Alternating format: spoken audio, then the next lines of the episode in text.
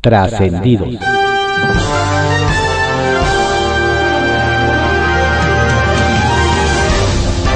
Continuamos con la audiosíntesis informativa de Adrián Ojeda Román, correspondiente a hoy, miércoles 5 de enero de 2022, Noche de Reyes. Demos lectura a algunos trascendidos que se publican en periódicos de circulación nacional. Templo Mayor, por Fray Bartolomé, que se publica en el periódico Reforma. Lo que faltaba. La gestión de Manuel Bartlett en la CFE ahora resultó hasta ecocida. Resulta que pescadores de Petacalco en Guerrero denunciaron que miles de sardinas que se cuentan por toneladas murieron por los desechos de la termoeléctrica. En las fotografías que dieron a conocer se ven los peces muertos, tanto en el canal de salida de la planta eléctrica como en la playa. Hasta ahora la CFE no se ha dado por enterada del asunto, cosa que no sorprende a nadie. Habrá que ver si la gobernadora Evelyn Salgado levanta la voz por los daños causados en su estado o si, ya de perdida, la fantasmal titular de la Semarnat, María Luisa Albores, se anima a salir de las sombras ante un asunto tan grave. ¿De qué se ríe Cuitláhuac García? La pregunta viene al caso porque el gobernador de Veracruz dijo que le da risa la creación de una comisión especial en el Senado con el objetivo de investigar los abusos de poder de su gobierno. El morenista se siente muy ufano porque ha recibido una y otra vez el espaldarazo presidencial. Sin embargo, ya hasta sus propios compañeros de partido están preocupados por lo que consideran excesos del mandatario, usando todo el aparato estatal contra todo aquel que le resulte ligeramente incómodo. Da la impresión de que García anda inquieto por la comisión senatorial. De ahí que busca por todos lados minimizar su existencia. Sin embargo, el organismo ha comenzado a recibir más denuncias sobre los abusos del veracruzano. Y aunque el gobernador ve como un chiste el asunto, los que para nada se están riendo son los perseguidos políticos por su gobierno, las víctimas de violaciones al debido proceso y, claro, los presos políticos, que sí los hay en Veracruz. Por ahí andan diciendo que el Estado Mayor de la Secretaría de la Defensa Nacional ya empezó a investigar e integrar los expedientes de los ingenieros militares de alto rango que están a cargo de las obras insignias de la 4T. Según lo que se comenta por los rumbos de Lomas de Sotelo, es que el alto mando no quiere sorpresas a la hora de entregar cuentas. Y es que tienen más que claro el poder económico que se ha dado a las Fuerzas Armadas. De ahí que van a iniciar auditorías desde ahora para apagar cualquier sospecha futura. Ojalá que se sepa qué encuentran y no quede todo bajo el manto verde olivo.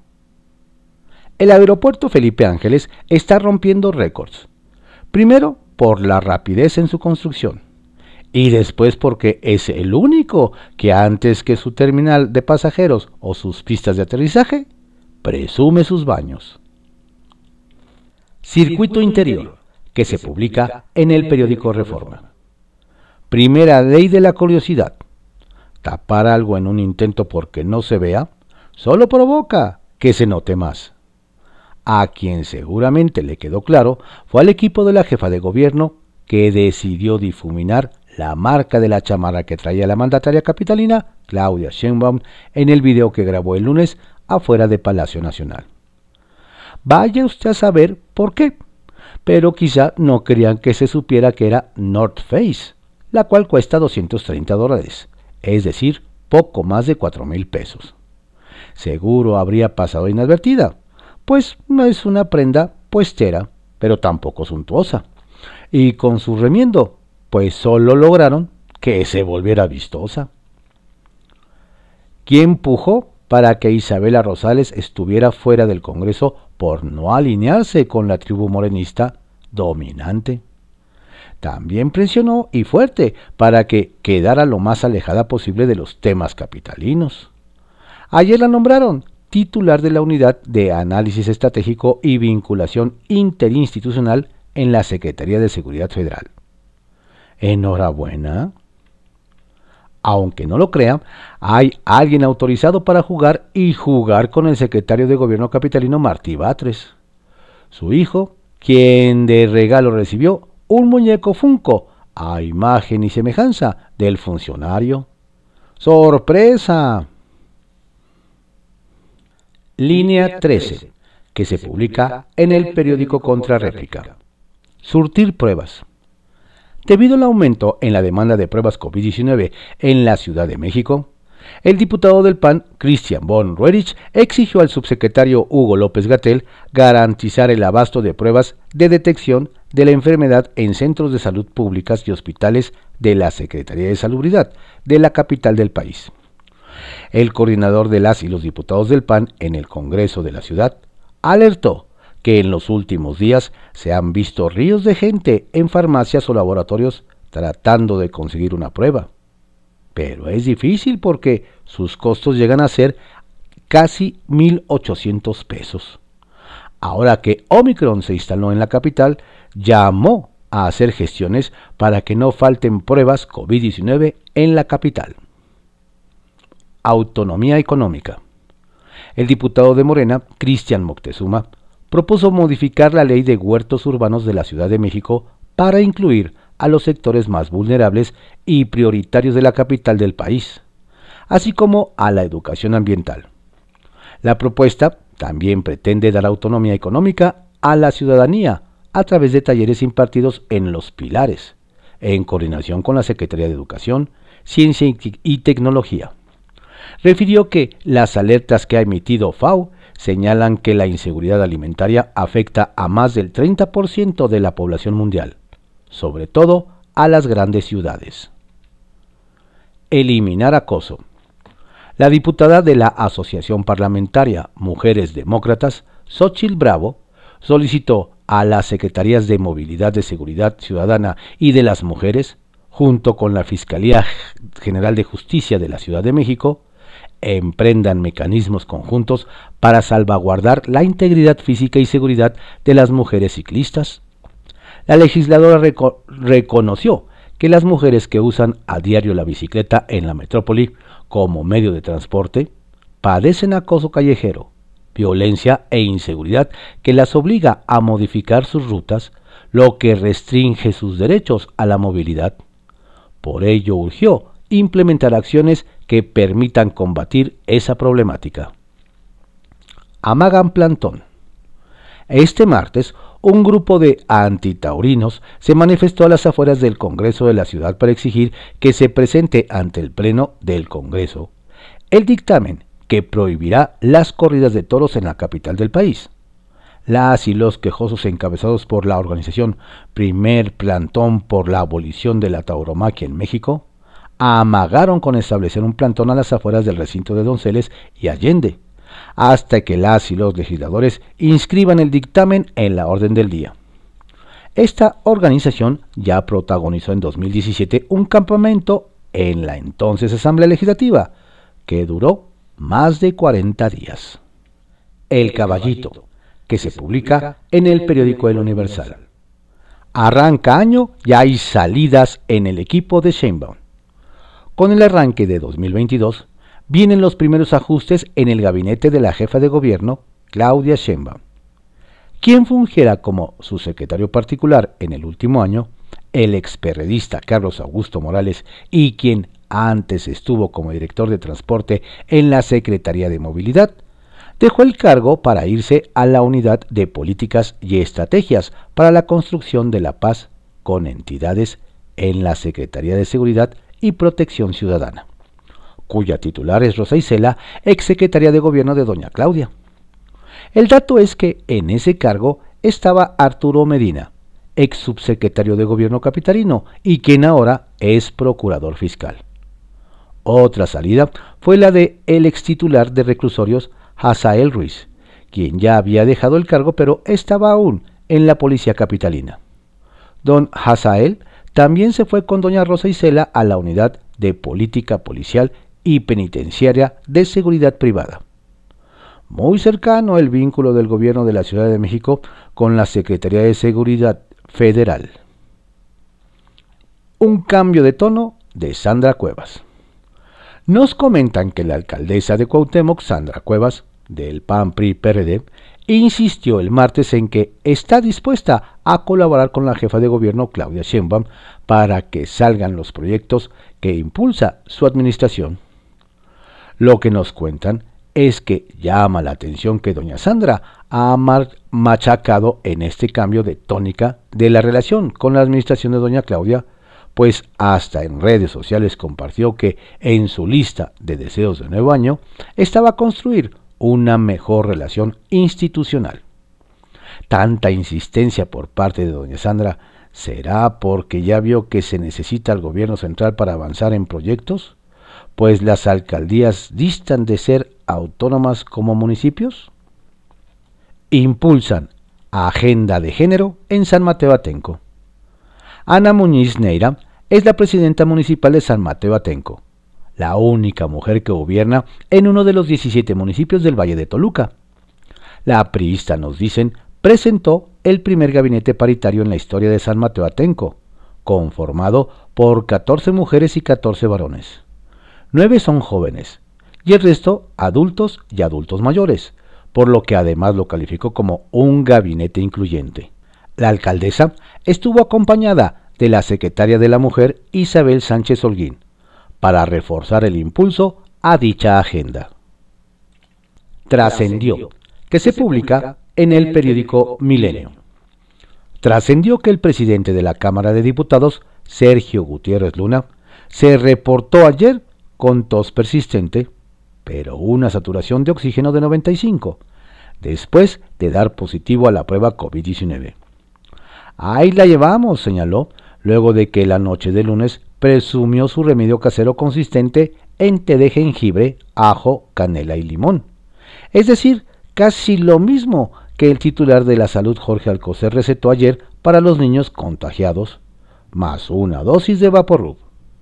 Otro que se sintió mal y no acudió a Palacio Nacional fue el subsecretario Hugo López Gatel, a quien el presidente Andrés Manuel López Obrador disculpó.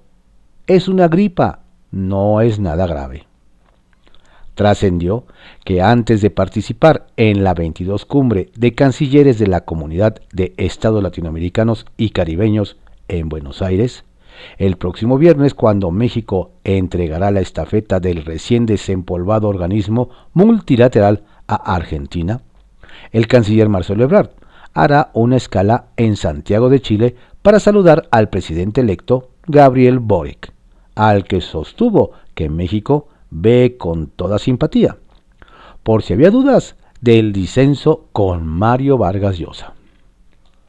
Trascendió que la priista Paloma Sánchez urgió aprobar durante el próximo periodo de sesiones de la Cámara de Diputados la ley Quemón para crear un registro nacional de agresores sexuales y deudores alimentarios, a fin de proteger a las mujeres como víctimas de violencia y a los menores cuyos padres se niegan a pagar pensión, así como exhibir a acosadores y padres irresponsables. Solo en 2021 hubo 887 feminicidios, mientras que 1.400 niñas fueron obligadas a, a prostituirse. Trascendió que la senadora Susana Harp, aspirante al gobierno de Oaxaca, declaró no ser ingenua y tener claro cómo pretende la dirigencia de Morena vulnerar el marco constitucional y principios partidistas para legitimar una decisión tomada de manera turbia y deshonesta. Es decir, entregar la candidatura a Salomón Jara con un proceso de encuesta en duda. Por ello, retamos al CEN a que nos ganen a la buena, con transparencia y claridad, dijo Kiosco, que se publica en el periódico El Universal. Morenista disfruta de Hotel Nickelodeon y termina con COVID. Nos platican que luego de que el diputado presidente de la Cámara de Diputados, el morenista Sergio Gutiérrez Luna, anunció que junto con su esposa dio positivo a COVID-19, más allá del deseo de que se mejore, sus malquerientes se preguntan dónde se contagió luego de que él mismo presumió fotografías donde se le aprecia vacacionando en el Hotel Nickelodeon de Cancún, Quintana Roo. En ese sentido nos explican que si más de una ceja se ha levantado, es debido a que el morenista habría dejado de lado la sana distancia y el llamado a quedarse en casa. Pero además habría olvidado los principios de austeridad de su partido, despidiendo el año en un hotel cuyo alojamiento por noche va de entre los 9.000 y los 11.500 pesos. La cereza del pastel nos detallan la pusieron aquellos que aseguran que sus videos en Facebook, en los que presume trabajo incansable por Veracruz, aún en fechas decembrinas, habrían sido grabados con anticipación a su viaje de descanso. Ups. La coalición que no fue.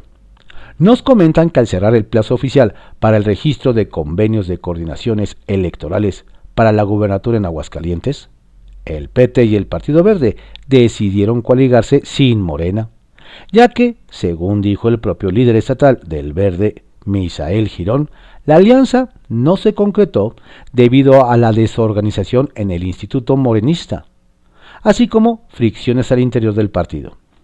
No obstante, nos dicen, el dirigente de Morena en territorio hidrocálido, Eulogio Monreal, llegó enseguida a defenderse y señaló que ambos partidos tienen baja intención del voto y que si bien los suyos irán solos a la contienda, será con la fuerza que adquirieron en los últimos dos procesos electorales. De lo que no habló, nos señalan, es de cómo ganar en solitario cuando el partido que hoy gobierna, Acción Nacional, es casi una aplanadora a nivel estatal.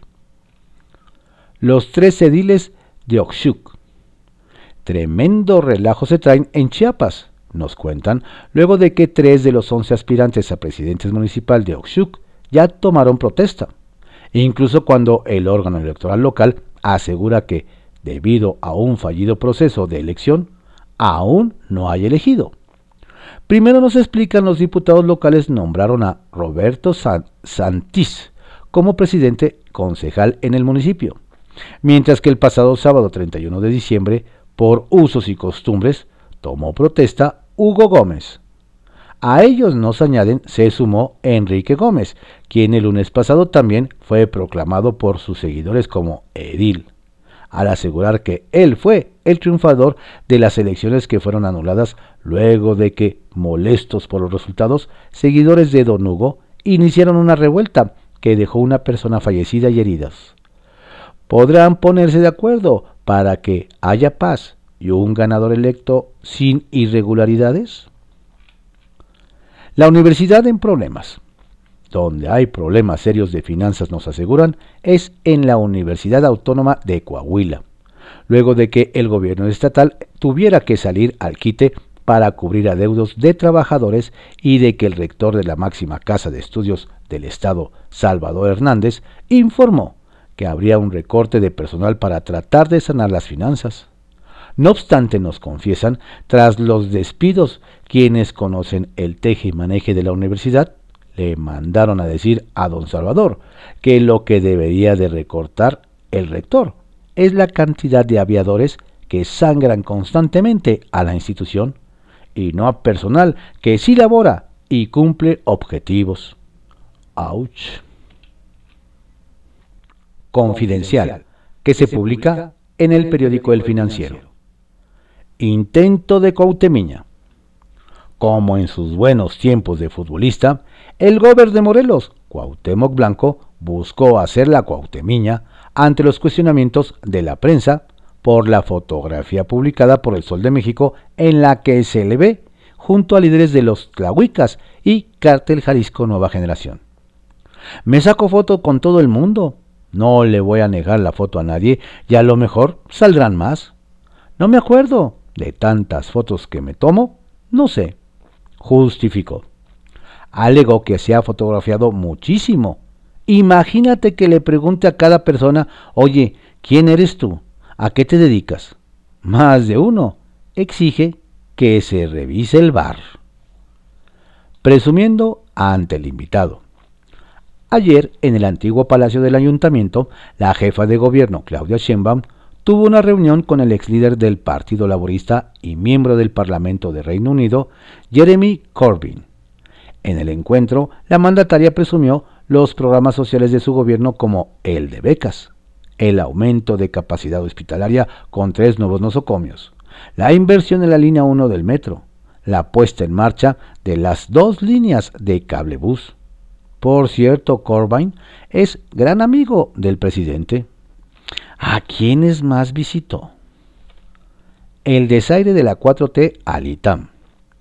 El viernes se llevará a cabo el Seminario de Perspectivas Económicas 2022 en el ITAM, evento anual que organiza su Asociación de Exalumnos y que esta vez será híbrido, presencial y por Zoom. Tradicionalmente, este seminario contaba con la participación del secretario de Hacienda y del gobernador del Banco de México. Este año estaban anunciados el titular de la Secretaría de Hacienda, Rogelio Ramírez de la O, para hablar del panorama general de México en 2022, así como del canciller Marcelo Ebrard, para abordar la integración de América del Norte. La novedad, nos dicen, es que los funcionarios públicos y morenistas invitados cancelaron. En el programa final ya no aparece nadie de la 4T. Falta a la maestra. Además de López Gatel, quien también tuvo falta y no fue justificada, fue la maestra Delfina Gómez, secretaria de Educación.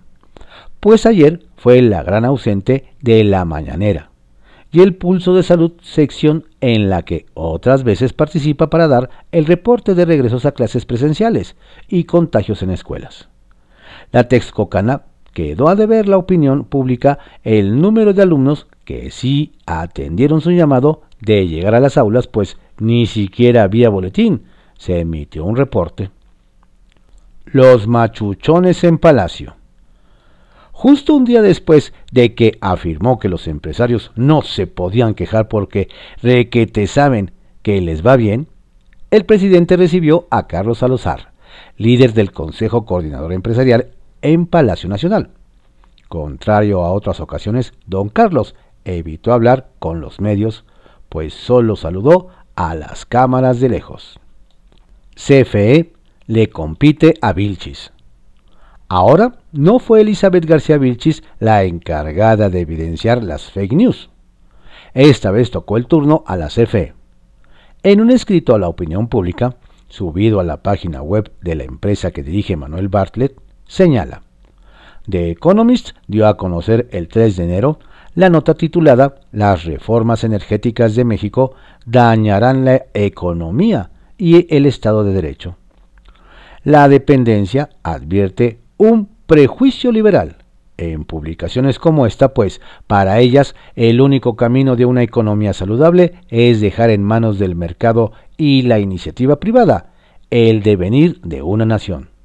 Solo faltó que dijera, no es falso, pero se exagera. El abogado de Cerna no lo tiene ni Obama.